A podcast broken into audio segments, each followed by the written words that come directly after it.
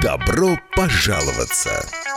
Я хотела спросить, э, вы слышите меня, да? Да, Да, добрый день. У меня такой вопрос. Я хотела задать вам вот один вопрос. Здравствуйте. Я по такому поводу. Каждый понедельник. По сути вашего вопроса, первое. Пожалуйста, да, ответьте на вопрос, почему такой закон принят? Это уже не соблюдение строительных нормативов. В 10 утра. Утро. Господин Сидорко, не могли бы вы э, разъяснить проблему проверки счетчиков? А, Здрасте, вот вопрос такой. У нас два подвала идут параллельно, да? И два входа в них. Обстоятельные ответы А как? Вы не могли бы нам посоветовать? Я могу это очень коротко сказать, что на коммунальные вопросы. очень сложные вопросы. Это вопрос, наверное, не домоуправления и даже не жильцов. Я понял вопрос. Спасибо. В законе написано очень четко. Председатель правления Центра собственников квартир Сергей Сидорко. Вопрос у меня будет господину Сидорку. Я могу его задать? Не было ни одного случая, когда долги просто... У меня к вам вопрос. А к кому вы хотите предъявлять претензии? В программе «Добро пожаловаться». Ну, таков наш закон. Начинается программа «Добро пожаловаться». У нас на прямой связи председатель правления товарищества Центр консультации собственников квартиры, председатель кооператива «Бака-2» Сергей Сидорко, а также э, Айвар Гонтарев, эксперт с опытом организации руководства частных и муниципальных домоуправлений, в том числе РНП. Всем здравствуйте, добрый день. Доброе утро. Доброе утро. Доброе. Э, Давайте, может быть, э, начнем. Я, да, для наших слушателей напомню, что можно звонить в прямой эфир 67212 939 67213 939 или пишите нам в WhatsApp 2306191 2306191. М, Вот, может быть, начнем с, э, с, ну, не знаю, с новости, которые вот говорят о том, что все-таки продвигается продажа РНП и Рига Силтумс. Э, Вот насколько это слухи обоснованы, насколько э, вот если это состоится, если они станут частными предприятиями, как это может повлиять э, на жизнь простых людей, то есть вот тех, кто пользуется услугами РНП и Рига Силтумс? Ну, я думаю, что подробнее ответит Айвар, это его епархия. Мое, мое впечатление такое, если вы имеете курицу, несущие золотые яйца, а эти оба предприятия достаточно, несмотря ни на что, они успешные и прибыльные, то вы имеете возможность либо собирать урожай каждый год, либо продать их э, за какую-то небольшую сумму и лишиться этого достаточно приличного дохода. Я, мне трудно оценивать, чем вызвана необходимость продажи государственных долей, долей самоуправления в этих двух очень социально значимых предприятиях. Именно так. И э, в один мешок класть РНП Рига Силтумс, которые такие для города очень стратегические компании, их нельзя. Объясню почему. Э, По Рига Силтумсу действительно непонятна цель, потому что такой э, способ привлечения ин- инвестиций на свободном рынке, он э, необходим тогда, когда компания хочет дальше развиваться и не хватает средств. Да, и это один из видов привле- привлечения ин- инвестиций. Я более как уверен, что если Рига Силкумсу нужно для эффективизации своих сетей какой-то займ, любой банк э, с удовольствием откликнется, потому что это очень стабильный партнер и даст необходимый займ. Да? То есть э, ну, я не вижу вообще из-за этого, почему нужно было бы что-то приватизировать. Какие-то шаги по, скажем так, в путь приватизации Рига Силдумса были. Мы знаем, что там без государства и самоуправления есть частный акционер с небольшими долями, да, то есть э, всегда как-то у кого-то какие-то мысли по приватизации этой стратегически важной для города компании было. Да, то есть вот это, эта история про Рига Сил- Си- Силкумс, про РМП, чуть другая история, поскольку я сам заведовал и сам был идеей о том, э, каким образом массово э, восстанавливать дома. Да, я посчитал, что на тот момент, когда я был председателем, что быть необходим полмиллиарда для восстановления рижских домов, эта цифра уже давно уже неправда, и из-за завышения цен и всего остального, там уже, скорее всего, для всех домов реновации РНП нужен где-то миллиард. Это вот гадалка не хотят, раз. А мы сидели с аналитиками Светбанка и смотрели на способность компании занимать деньги, чтобы восстанавливать эти, эти дома. Да? То есть и там возможность РНП была, если я правильно помню, около 36 миллионов. То есть тебе нужен миллиард, но ты, ты можешь вот пойти в рынок на финансовый, да, и занять только 36 миллионов. Вот тогда у меня родилась идея э, с, с аналитиками также, что это и есть как один из способов, как привлекать деньги, потому что ты по-другому не можешь привлечь деньги. Ты идешь в банк, у самоуправления идешь и спрашиваешь, вы можете нам одолжить? Они говорят, нет, у нас свой там бюджет, свой дефицит, э, мы не можем, и там с госказны мы тоже не можем вам никаким образом помочь, а деньги нужны для восстановления. Да? Вот тогда что ты делаешь? Ты выпускаешь доп. акции, ты говоришь, вот, там, например, 10% акций, э, их возможно купить, и эти акции мы знаем, что они вам принесут, например, там 4% дохода или 2,5% дохода. От чего она появляется, эта ставка? Это, в принципе, та же самая ставка, которую бы вы платили бы банку, как э, той, тому, кто вам одолжил деньги, да, и вы, и, вы, и вы гарантируете, что тем людям, которые купят э, акции вашей компании, там отчасти не все, а там, не знаю, 10, 15, 20 процентов, выпускаются новые акции, и вы говорите, вот по доходности будет как минимум 2,5 или 3 процента, да, и тогда ты и привлек новые деньги для восстановления домов, и не заплатил больше, ты бы все равно эти деньги бы платил банку как процент. И ты эти деньги не можешь пойти в банк и одолжить. Вот это я, как, как я это видел. Да, но сейчас меня никто к столу не подпускал и не показывал план. Вот план такой по городу. Да, из-за этого, что творится в умах и почему Рига Силтумс там, я вообще не понимаю. То есть, а, если сейчас просто выпустить акции, это значит, что э, не самоуправление и государство получат все дивиденды стабильно работающих компаний, а еще кто-то. А зачем эти деньги и с той же прибылью делиться еще с кем-то, государство и самоуправление? Но я не вижу смысла. Я не вижу смысла только тогда, если вот Рига Силдумс говорит, слушайте, нам, чтобы реконструировать весь город, все теплосети, перейти на более энергоэффективные ресурсы и зеленой энергии, нам нужно 100 миллионов. И банки нам 100 миллионов не дают, нам банки дают всего лишь 20 или 50 миллионов. И остальные 50 миллионов нам нужно где-то с рынка получить. Но эффективность, ребята, будет такая, что та, та, тариф в городе упадет в два раза. И еще мы с прибылью будем продолжать работать. Вот тогда я вижу. То есть это стра- стра- стратегия, которая должна быть в чьей-то голове. А какая она сейчас, мы не понимаем. Мы только слышим приватизация, то есть через эту призму, да, а что бы там кроется, не, не, непонятно. Еще один фактор про приватизацию РМП. Совет по конкуренции давным-давно сказал, что по всем параметрам закона это не компания, которая должна оставаться в а, владении самоуправления. Она за собой не несет никакую стратегическую как это, ношу или значение. Да? То есть стратегической компанией является водоканал, потому что нас всех обеспечивает э, водой и Силкумс, потому что нас всех обеспечивает Сил. И если эти компании вдруг э, а, получаются в других руках, тогда мы, как город, мы не уверены, да, что мы будем получать бесперебойную поставку воды и тепла, да, и кто-то не начнет там как-то этим пользоваться, да.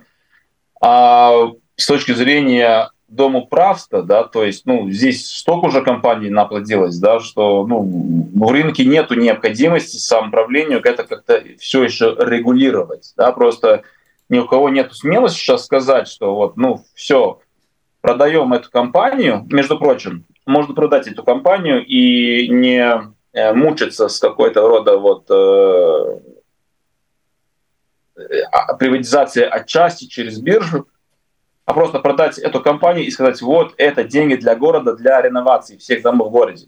Любой, кто хочет, приходит вот, и получает свои 50%. Вот идея хорошая. Угу. тогда, тогда я вижу смысл ее продавать. Или, то есть, или РМП э, выпускает новые акции, получает финансирование, которое не, не, не может банки э, получить, но тогда они должны поставить нам, как обществу, мы же общество с вами, которые живут в Риге, это нам тоже принадлежит всем, да?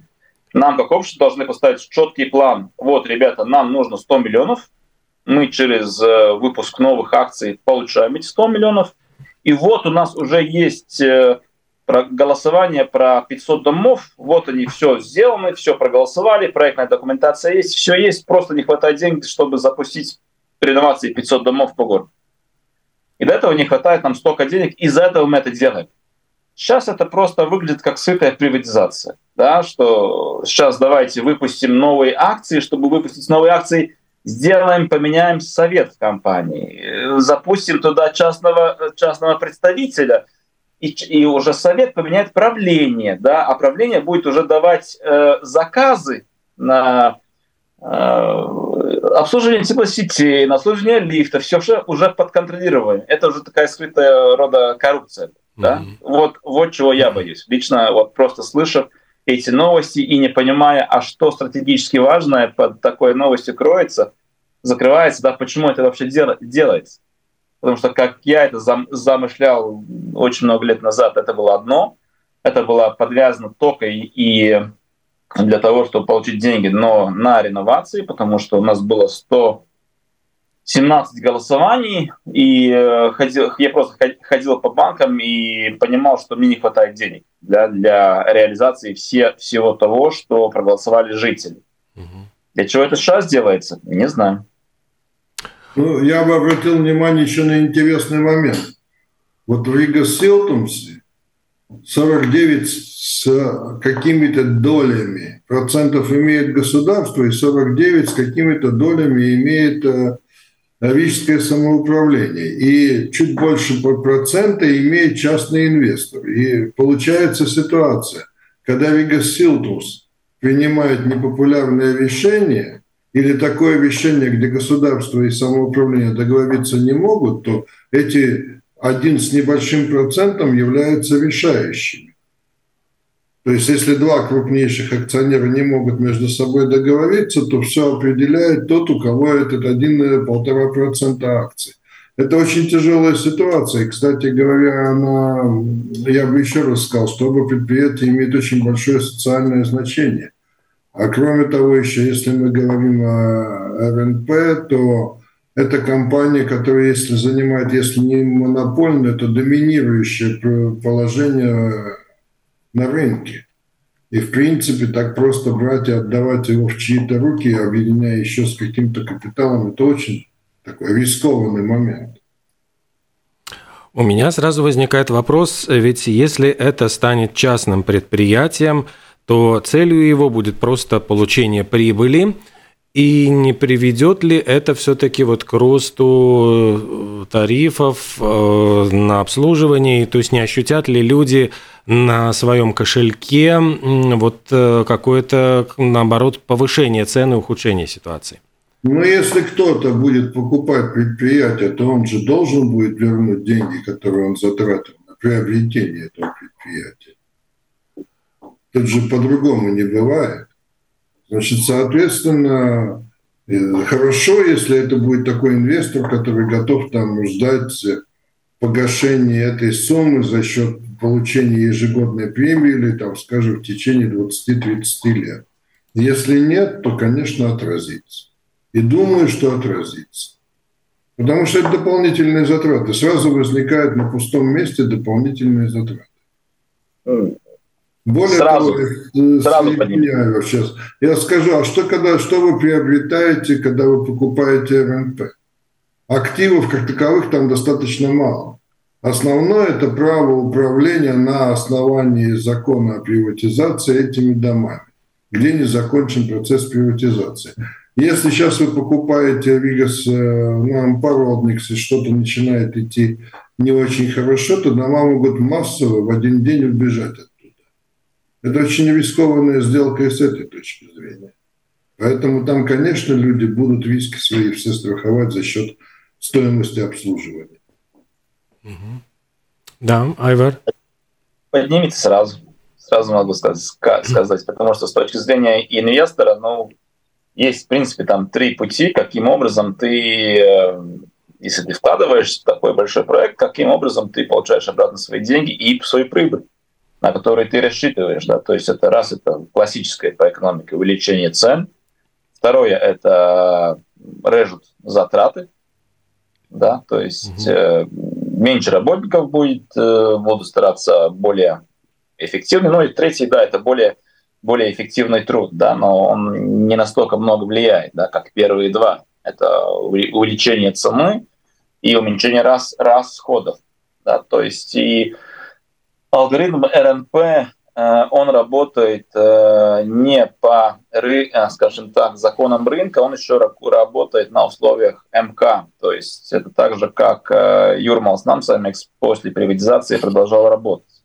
Если частному дому праву, чтобы поднять цену за обслуживание, нужно идти к владельцам квартиры, объяснять, вот, что сколько стоит, что они сделали, и э, что, почему они не смогут сделать в будущем за эту же цену, и путем голосования только можно менять цену. Слушайте все радиослушатели, только голосование в тех домах, которые переняты. То есть я сам лично столкнулся с такой ситуацией, когда, например, большая компания в городе, как Севинти, не просто высылает, у нас, ребята, инфляция 10-20%, как у кого, из этого мы поднимаем цену. Так делать нельзя.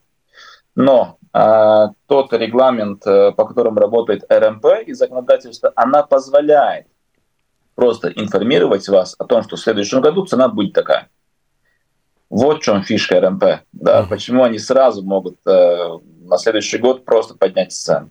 Да, и это ст- станет в силу как закон без э, какого-то голосования каждого дома. Да? То есть здесь алгоритм очень простой. Не разбегутся ли действительно тогда э, дома от РНП? Не, не. Я перед тем, как э, углубиться вот в эту среду, я заказал в свое время, это был десятый год, э, опрос СКДС. Господин Капнич мне помогал в этом, да, и это показало, что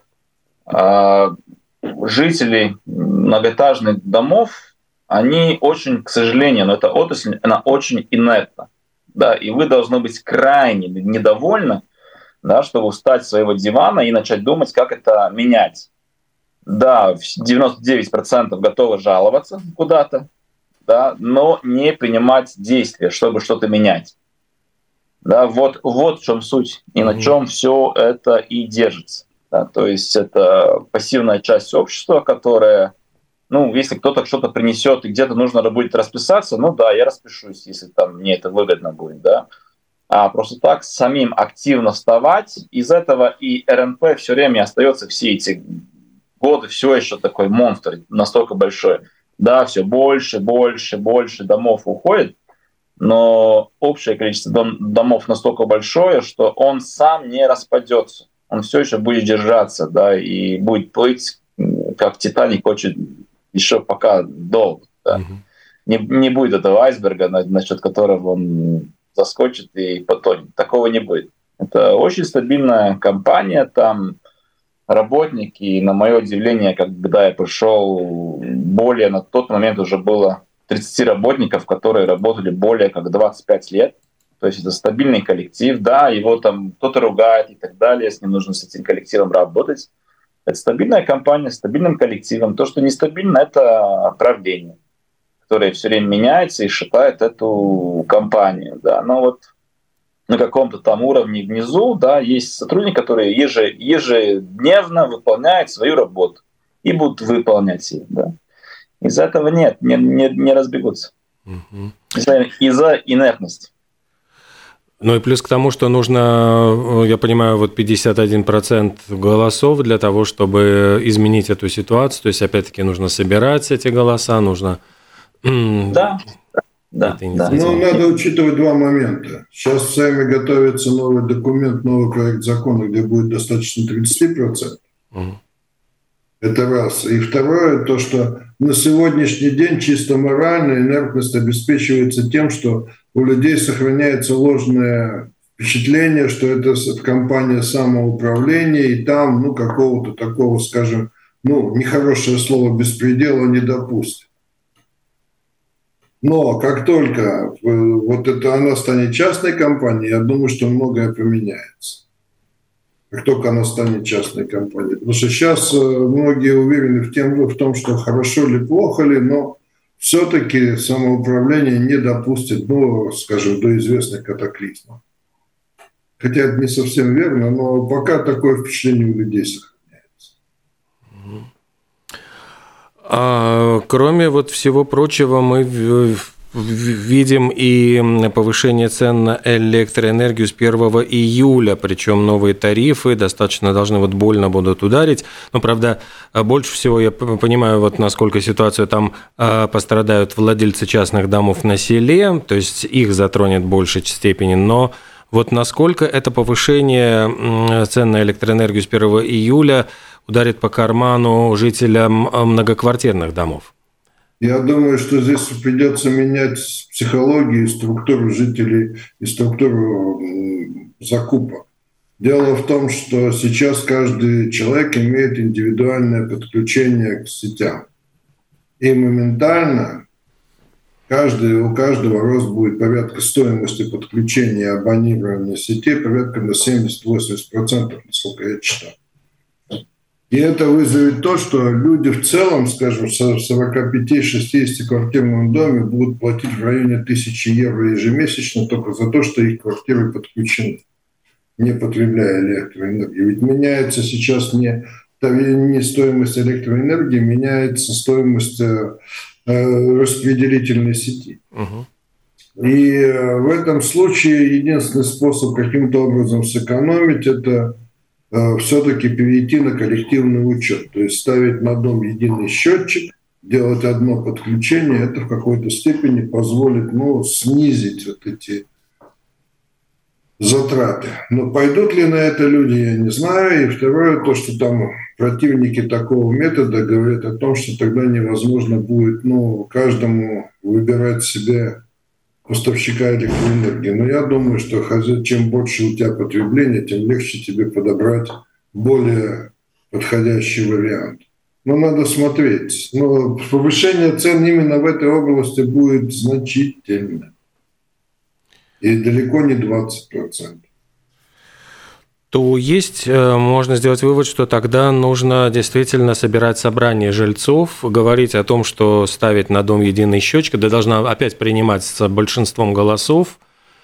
И... Да, это должно приниматься большинством голосов, и я даже не уверен, что можно здесь большинством голосов. Э, тут, тут надо смотреть. Это как вариант рассматривать можно, как э, сегодня такую, скажем, уже дорожную карту, что завтра можно по ней идти, вряд ли. Здесь надо очень четко рассматривать, каким образом этот переход подойдет, потому что это надо ну, в стандартном доме расторгнуть 60 договоров, заключить по новой все договора, организовать систему съема показаний счетчиков, что тоже достаточно затратная штука и так далее. То есть там, но это единственный вариант, каким образом можно экономически отреагировать на это повышение цен. А чем оно вызвано, если вот можно как-то так хотя бы объяснить простыми словами? Почему вдруг такой скачок? Давайте я объясню простыми словами. Все дорожает. И потолка для подорожания никто не устанавливал. Там есть много причин. Наверное, одна из них это то, что эм, любая транспортировка энергии, она связана с, с потерями этой энергии в процессе транспортировки. И чем выше стоимость первичной электроэнергии, значит, тем больше потери у этих сетей. Это одна из причин. Наверняка дорожает все сопутствующее, что связано с содержанием этих сетей, то есть материалы, рабочие силы и так далее. То есть если взяться за объяснение, то причин мы найдем очень много. Насколько это все оправдано и насколько это соответствует тому, что можно ли было не так жестоко поступать, но это другой вопрос. С этим должны разбираться компетентные специалисты. Но, в принципе, объяснение это есть такое. последствия очень тяжелые. Да, но здесь э, давайте рассмотрим чуть ситуацию обширнее. Да? У нас есть, мы как пользователи все, мы же платим за поставку электроэнергии. Потом эта позиция, она делится. Сама электроэнергия, которая приносит всем продавцам ее очень большие миллионы, которые попадают в казну, казну государства путем дивидендов, да, и есть издержки за доставку электроэнергии, которых нам сейчас поставят на N количество больше. С точки зрения э, руководства каждой из этих компаний, ну, понятно. Продажа электроэнергии работает как продажа электроэнергии. Доставка электроэнергии, ну, сейчас отдельная компания, их же там сколько лет обратно отделили. И, и эти должны зарабатывать, и эти должны зарабатывать. А за это, за банкет все будем платить мы. Да? Угу. Нет такого как бы политического видения, что, ребят, ну, мы же здесь там в прошлом году получали полмиллиарда прибыли, например, да, в Латвэнерго, в, кон- угу. в концерне. Но Садалстикс это тоже часть концерна. Да, и да, ее, ее отделили как компанию, но это часть концерна. Да, ну вот, а у нас, оказывается, по э, перевозке электроэнергии что-то неправильно с тарифом. Э, ну давайте, хорошо, сейчас установим новый тариф, который будет более правильно отражать э, реальные издержки за содержание. В результате, почему мы это делаем? Потому что, чтобы это было более правильная издержка на каждую точку. И в результате вот у нас такой, такое поднятие цен. Я у себя на дачном участке посмотрел, где 2 евро я платил, сейчас 20 евро будем, будем платить. Да? Я вообще отказываюсь mm. от электроэнергии. Зачем это? Ну вот, и, э, а можно же просто выровнять эти деньги. Ну, понимая, что это государственный карман, это государственный комбан. Ну вот, за ту же самую электроэнергию, за поставку электроэнергии мы там полмиллиарда зарабатываем в год, да, а здесь нам не хватает 100 миллионов ну, тогда, может, как-то вот посмотрим вместе, что это государство, обе государственные компании, обе в концерны Латвэнерго. А почему нельзя субсидировать? Ну, тогда уменьшить там свои прибыльности, да, там, ну, скажите, вот, перекидываем отсюда деньги вот туда, чтобы жителям не поднимать. Сейчас этого нету. Будут зарабатывать и все. Если Сандал Стыклс до этого не, не дотягивал до своей необходимые проценты по доходности. Но сейчас и они тоже будут вытягивать. И Латвэнерго будут зарабатывать, и Электром. Все будут зарабатывать. И мы за это все будем платить. Ох, вот у нас... Так. Давайте примем звонки из прямого эфира. Здравствуйте. Здравствуйте. Продажа Рига Суденс – это настолько очень безответственное решение, очередное издевательство над жильцами домов. Понятно, что жильцы все время представляются подопытными кроликами. Всего доброго. Да, но ну это скорее реплика. Еще один звонок. Здравствуйте. Алло, доброе утро. Доброе. А, будьте добры, мне вот что непонятно. А у нас, э, где у нас государство вот в этой ситуации? А разве э, задача государства заботиться о благополучии жителей всех? Или же за э, дополнительными Э, значит, доходами вот э, этих компаний. И разве оно не должно одергивать особо, ну, у которых аппетит разгорелся особенно? Спасибо. Спасибо. Ну, государство и заботится о благосостоянии жителей. Просто давайте мы тогда уточним, а что такое с государственной точки зрения благосостояние жителей. Здесь э, очень простой вопрос. В данном случае со стороны власти вам будет ответ простой. Мы заботимся о том, чтобы у вас была бесперебойная и эффективная поставка электроэнергии.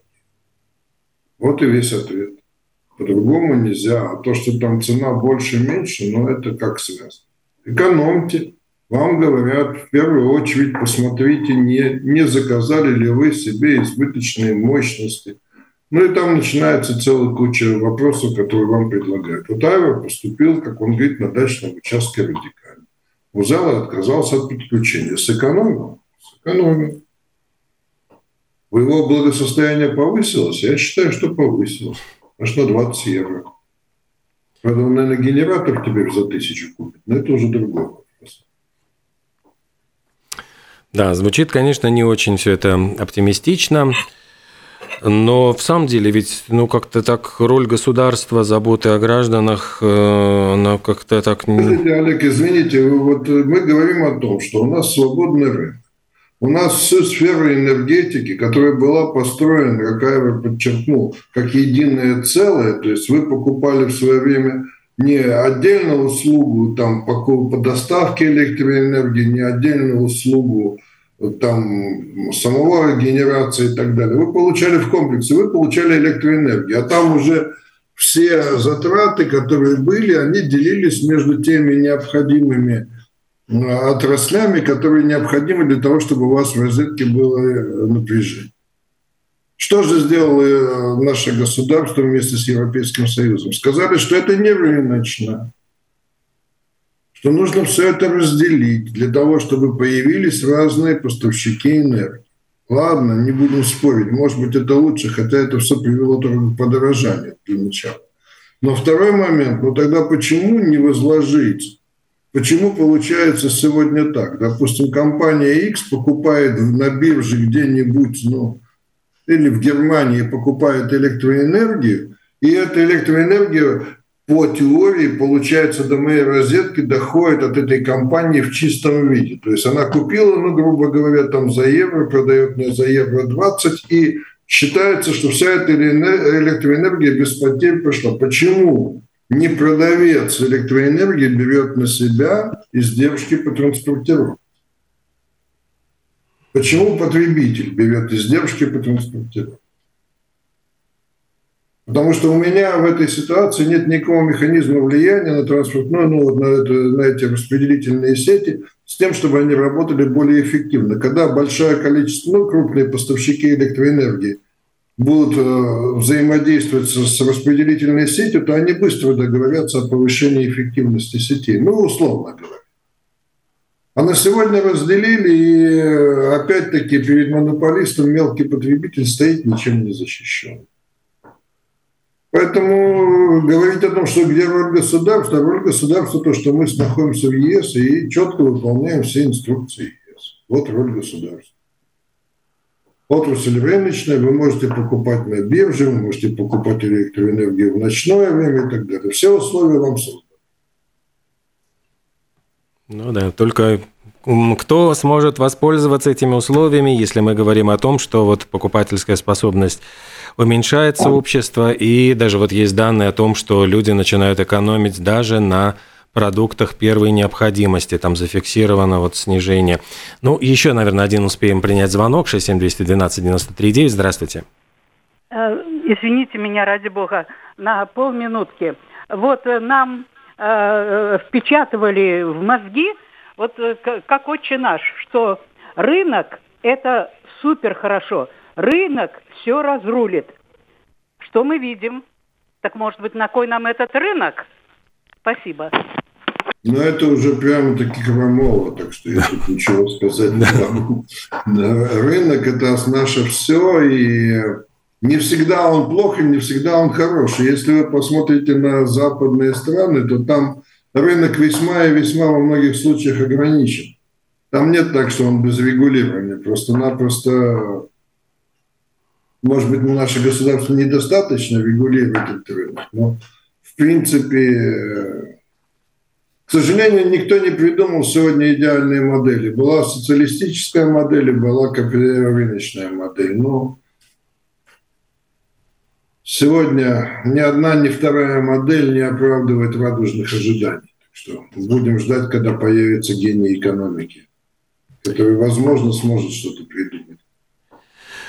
Ну, наверное, да. На этой ноте мы, наверное, будем уже завершать, потому что, смотрю, время у нас подходит к концу. Программа «Добро пожаловаться».